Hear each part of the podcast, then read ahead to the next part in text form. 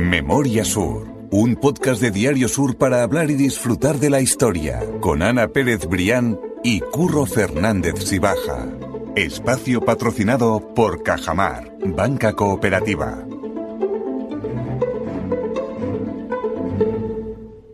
Hola Ana, ¿qué tal? Hola Curro, hoy te voy a decir buenas tardes. Hoy buenas tardes porque vamos a contar dónde estamos, llevamos mucho tiempo hablando de esto, estamos en la sede de Cajamar, en la Alameda principal, y estamos celebrando el episodio número 100 de Memoria Sur. Gracias a todos por venir, como estábamos diciendo antes de empezar esta grabación, porque es bastante surrealista que estemos Un aquí, no sé momento, que están muy callados. Vamos a que den un aplauso Yo para que se vea que estamos con que, público. ¿Eh? Que se note, ¿no? Curro, ¿quién nos iba a decir esto?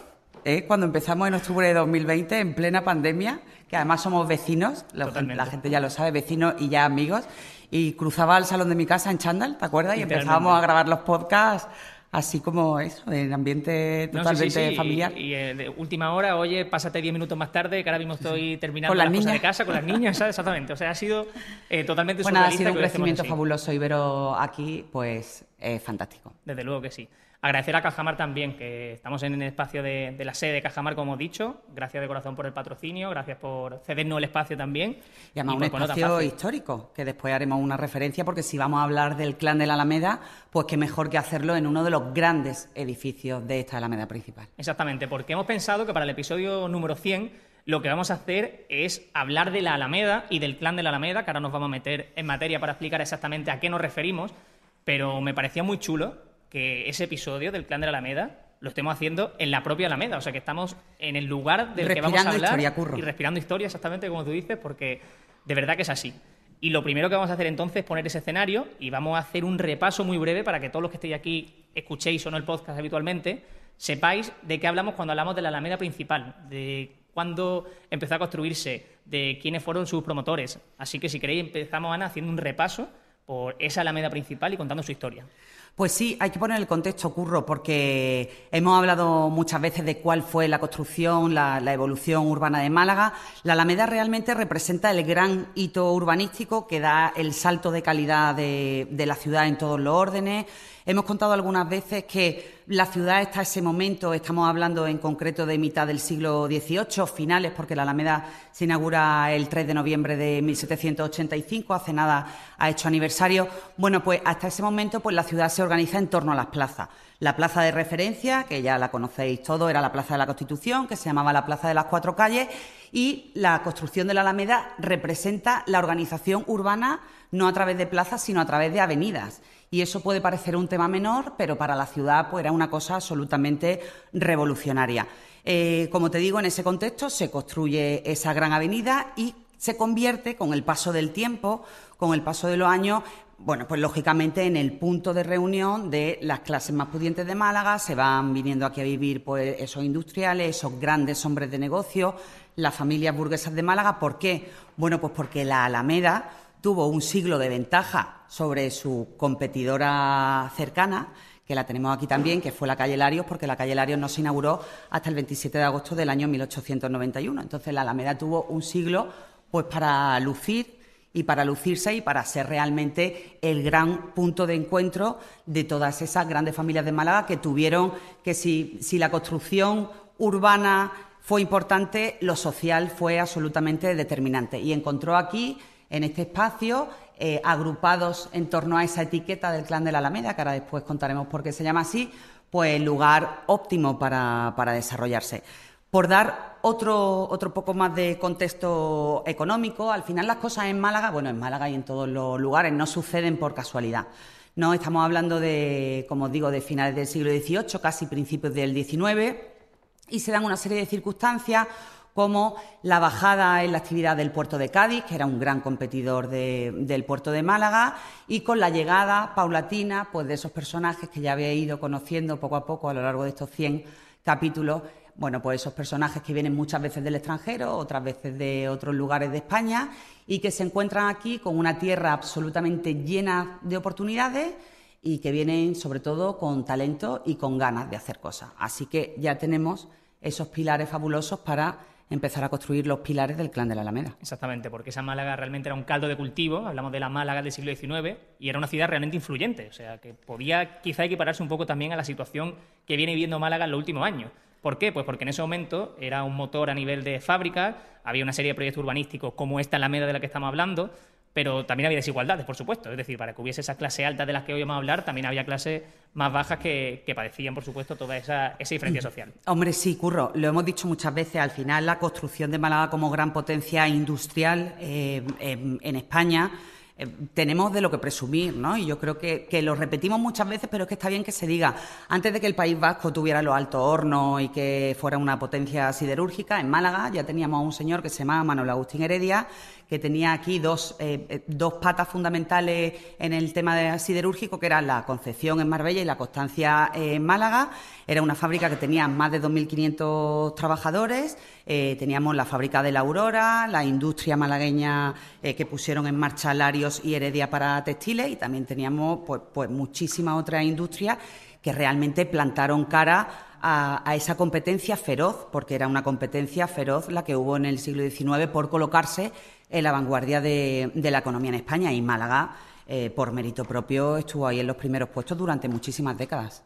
Y como tú estabas diciendo, los auténticos líderes de ese movimiento que, Málaga estaba viviendo en, aquellos años eran los que residían en la Alameda. Así que yo creo que con ese caldo de cultivo que ya os hemos contado, como el caso de ese descenso de, de la popularidad del puerto de Cádiz, esas oportunidades que a Málaga empezaba a traer a la gente que venía de fuera, ya empezamos a hablar de ese clan de la Alameda o la oligarquía de la Alameda, como también se llamaba, porque conformaban realmente a ese grupo de personajes que iban marcando cuál era el ritmo de la ciudad, el avance que tenía la ciudad de Málaga. Pues era, el grupo de personajes que marcaba el ritmo y además era un grupo eh, selecto y cerrado. Ahora contaremos porque el hecho es que la Alameda, a medida que se va desarrollando, eh, podéis... Eh, echar para atrás en el podcast y escuchar el capítulo de la Alameda, pues a medida que se van construyendo esos fabulosos palacetes a ambos lados, pues se van, eh, como digo, eh, pues, viniendo aquí los grandes industriales. Eh, el primero de todos, lo tenemos ahí, fue Manuel Agustín Heredia, bueno, que representa esa, esa primera avanzadilla pues de grandes hombres que vinieron de ese lugar, de La Rioja, del Valle de Camero, bueno, pues animados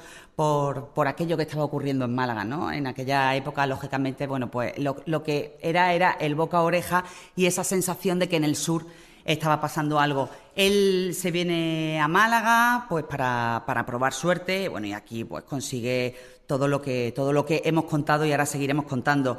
El segundo gran personaje que viene unos años después, eh, porque son contemporáneos de, de Cameros también, en Martín Larios y Herrero, que fue el primer Márquez de Lario y el, iniciador de una saga absolutamente imprescindible para la historia de Málaga.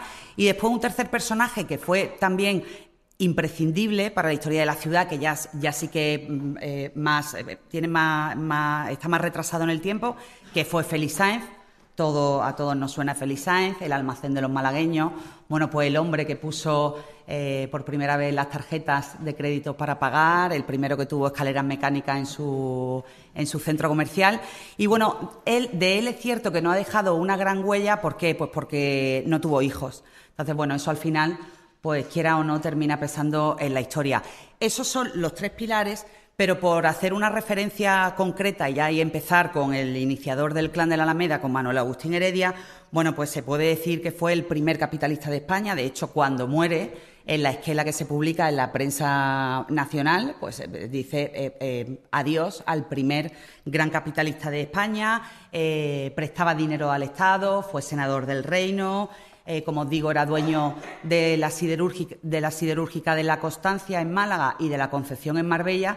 Bueno, ahí hizo una especie de, eh, vial fabuloso porque si en un sitio eh, obtenía el hierro, en otro lo, fraguaba y durante muchos años ya os digo que fue la referencia indiscutible. Tenía una línea regular de barcos que iban de Málaga a Nueva York, ahora que estamos hablando mucho, que vemos como una auténtica revolución, que haya aviones que una Málaga con Nueva York, bueno, pues a principios del siglo XIX ya había un tipo aquí en Málaga, pues que tenía una flota de barcos que unía Málaga con Nueva York. Eh, fue fundador del Banco de Isabel II, le llegó a prestar dinero a la reina y bueno, y crea con su amigo, y ya empezamos con esta alianza fabulosa entre las grandes familias de Málaga, crea con su amigo y paisano eh, Martín Laurios, aunque bien es cierto que él no lo va a ver realizado porque muere, muere antes la industria malagueña S.A., esa industria de tejidos que ha tenido tanta historia en Málaga.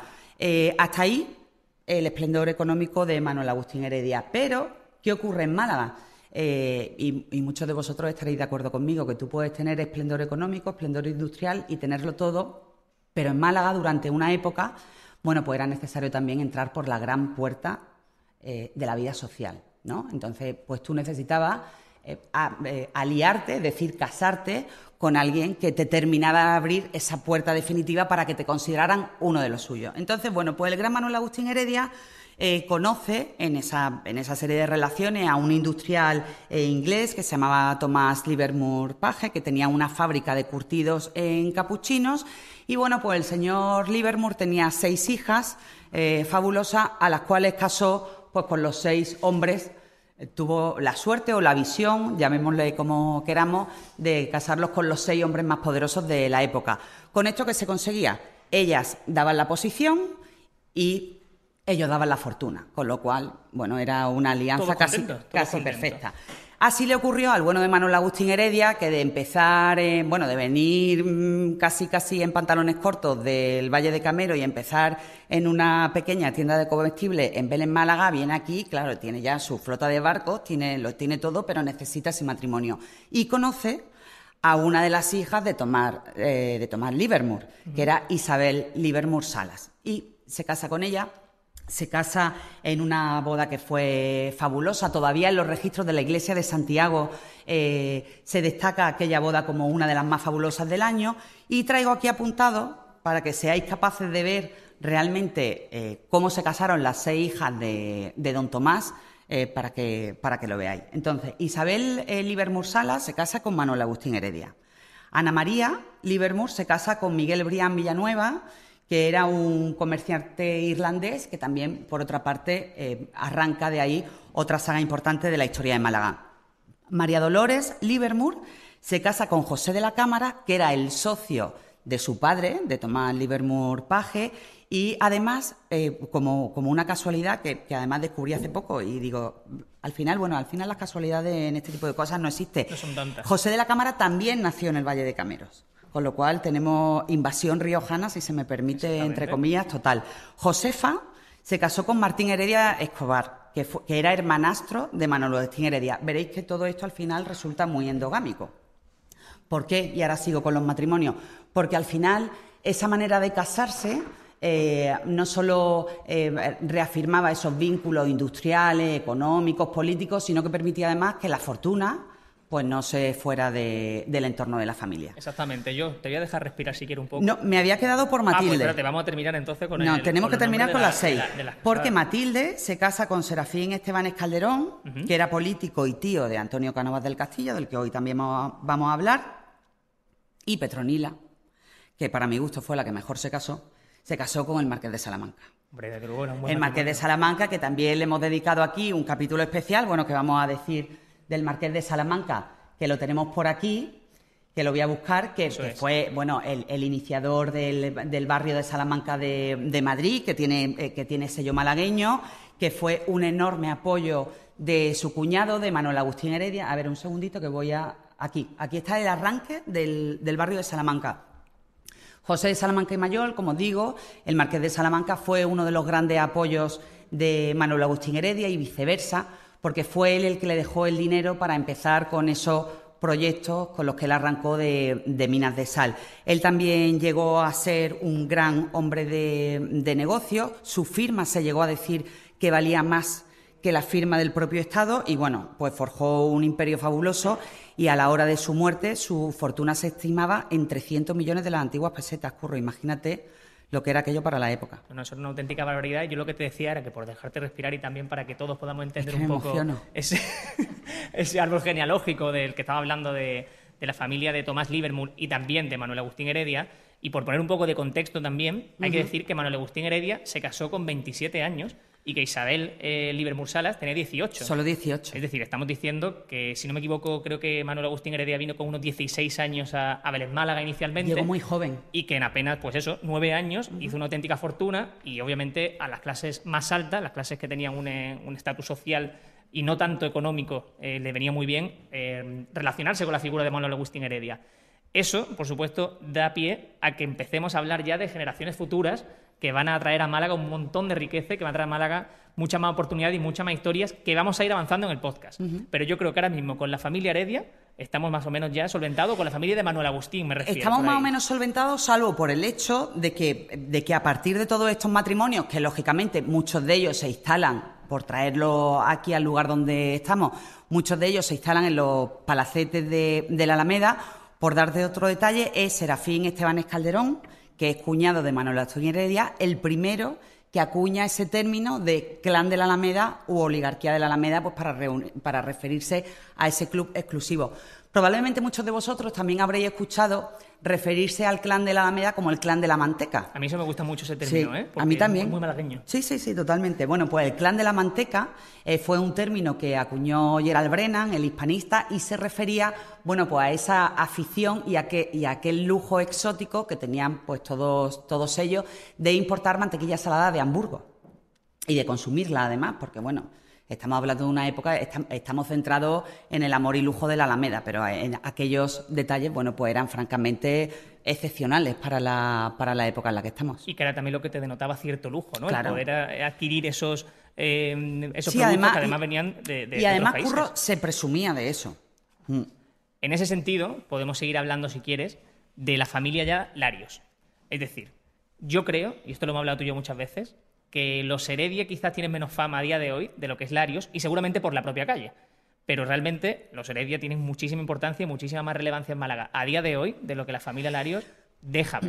Vamos a ver, yo pienso, después de haberlo estudiado mucho, que los Heredia golpearon más fuerte, pero los Larios fueron capaces de mantener el golpe durante mucho más tiempo. De hecho, ahora vamos a comentar eh, cómo entre ellos también, entre Martín y Manuel Agustín, se establece, por supuesto, una relación de amistad. Venían los dos del mismo valle y eso une, lógicamente, en la adversidad de buscarte la vida en Málaga, eh, pero había también muchísima competencia.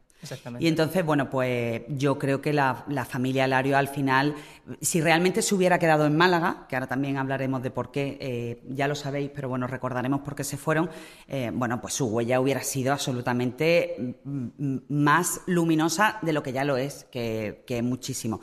Entonces, bueno, por, por empezar con, con Martín Larios, él, como te digo, él viene a Málaga con su padre, con Pablo, y viene también con sus hermanos. Él, en primer lugar, no vino a Málaga, él se establece en Cádiz, pero ¿qué ocurre? Que su hermanastro, porque el padre de Martín Larios eh, era viudo, eh, de, ese, primer matrimonio tuvo un primer hijo que se llamaba Manuel Domingo Larios Llera, que no confundamos con Manuel Domingo Larios Larios, que era el hijo de Martín. Y bueno, se vino con, su, con, con, el hijo de ese primer matrimonio y con, los hijos de, con los cuatro hijos de ese segundo eh, matrimonio. Martín, en primer lugar, como te digo, se establece en Cádiz porque los larios se reparten por Cádiz, Málaga y Gibraltar. Pero ¿qué ocurre? Que se muere su hermanastro y entonces Manuel Domingo, antes de morir, eh, como se quiere dejar las cosas preparadas, le pide a su hermano que está en Cádiz, dice Martín, por favor, vente para Málaga, que quiero que te hagas cargo de mi familia y de mis negocios. Entonces, bueno, Martín deja la sociedad que había montado en Cádiz con, su, con uno de sus hermanos y con otra de sus primas. Recordando, que, además, recordando además que el, que el puerto se de casaron entre ellos. Sí, justo. Recordando además que el puerto de Cádiz no ha atravesado un buen momento, o sea que para era una oportunidad maravillosa. Claro, claro. Se viene a Málaga y se hace cargo literal de los negocios, de la fortuna y de la familia. ¿Y por qué se hace cargo literal de la familia? Porque se casa con su sobrina con la hija de, su hermanastro ya fallecido, con su hermanastra Margarita eh, eh Larios de Tejada.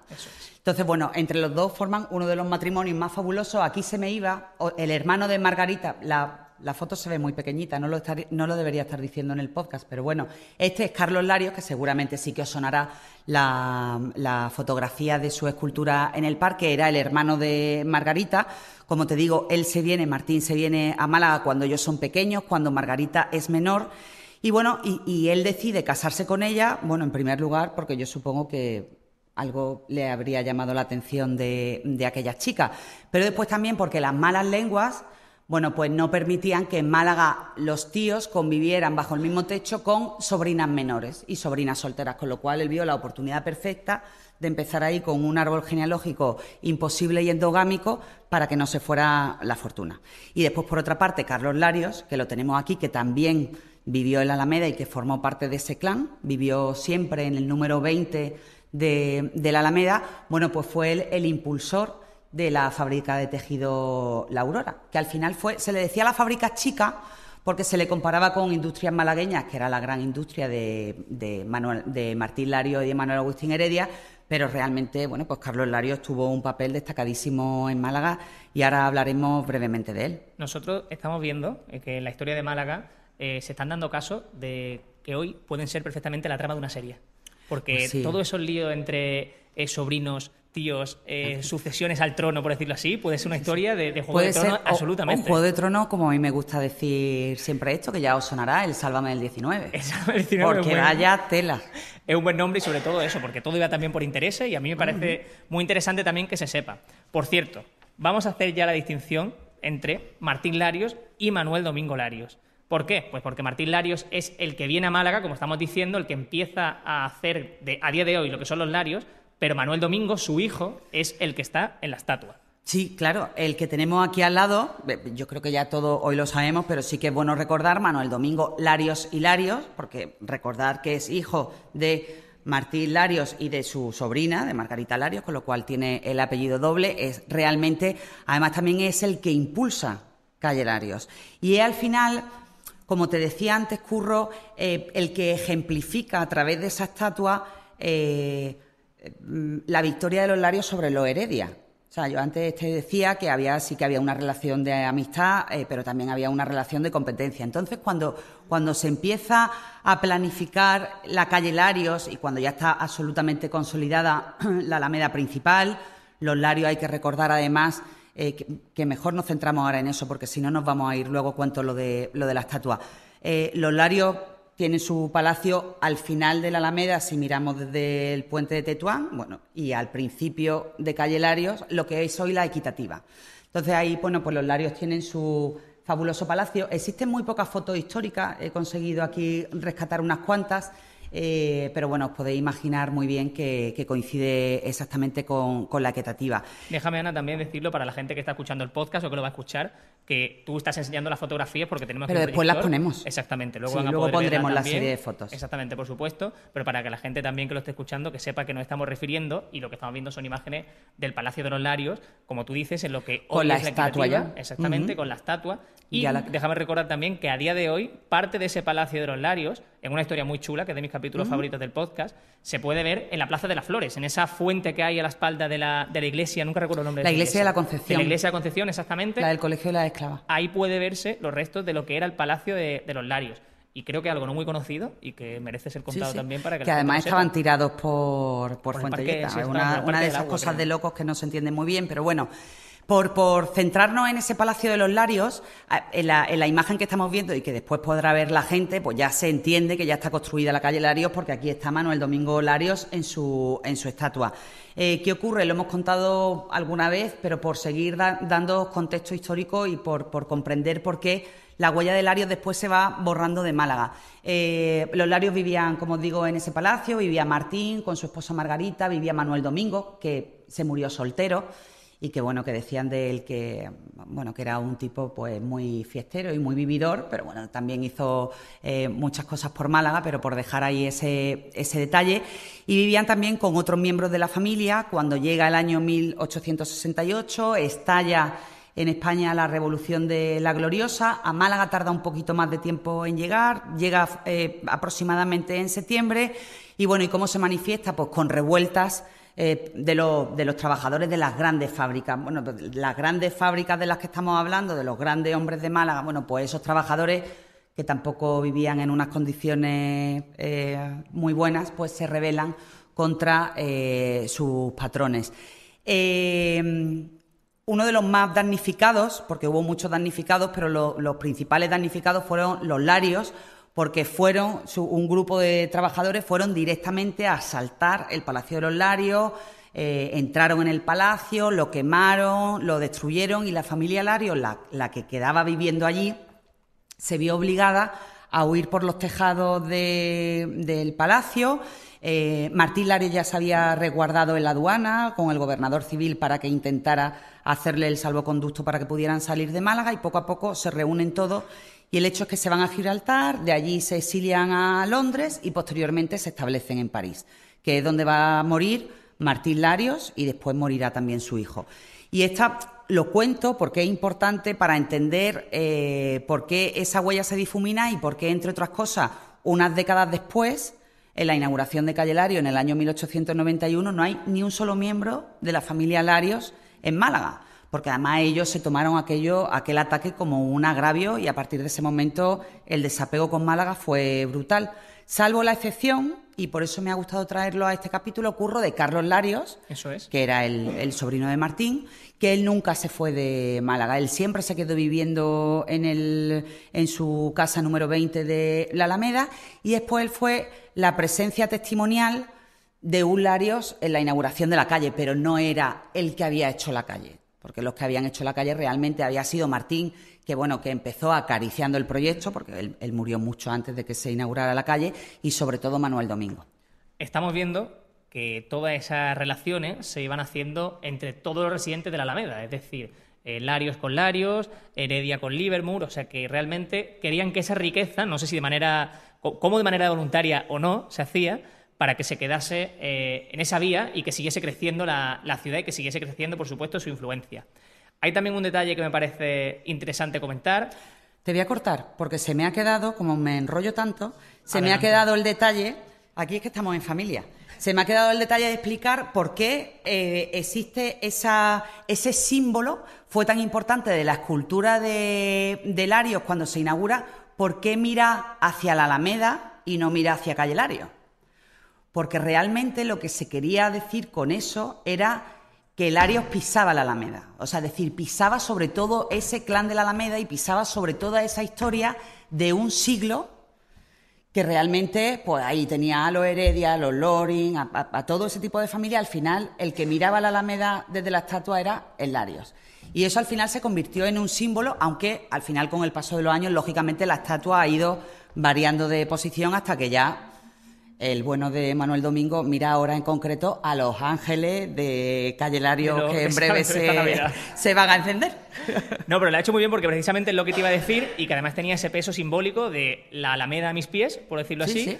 La alameda, eh, perdón, la estatua en la puerta de mi casa, porque lo que no hemos dicho y que creo que es interesante también es que la casa, el palacio de los Heredia, está muy cerquita de aquí, porque está en esta misma acera en la que estamos nosotros ahora mismo, a escaso 50, 60 metros. Sí, no, la, tenía aquí justo en esta acera. Ahora se me ha ido el número de la calle, pero es justo el palacete que está a lo de Sol Óptica, el de la óptica, y, lo, vais a identificar porque porque está el escudo de los de los Heredia en la puerta. Exactamente, a mí sí me gusta contarlo para cuando salgáis, que miréis también la ciudad de Y después hay otro detalle, hay otro detalle de esa, un poco de, cómo se tomaban esa rivalidad y cómo los Heredia vivían con cierta vergüenza eh, bueno, pues su, la disminución de su fortuna.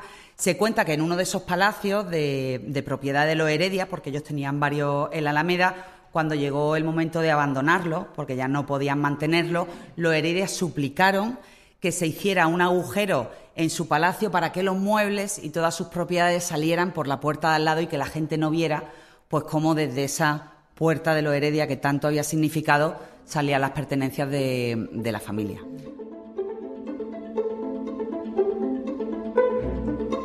Memoria Sur es un podcast de Diario Sur. Escucha un nuevo episodio cada semana en iVoox, Spotify, Apple Podcast y consulta las referencias de este episodio en diariosur.es.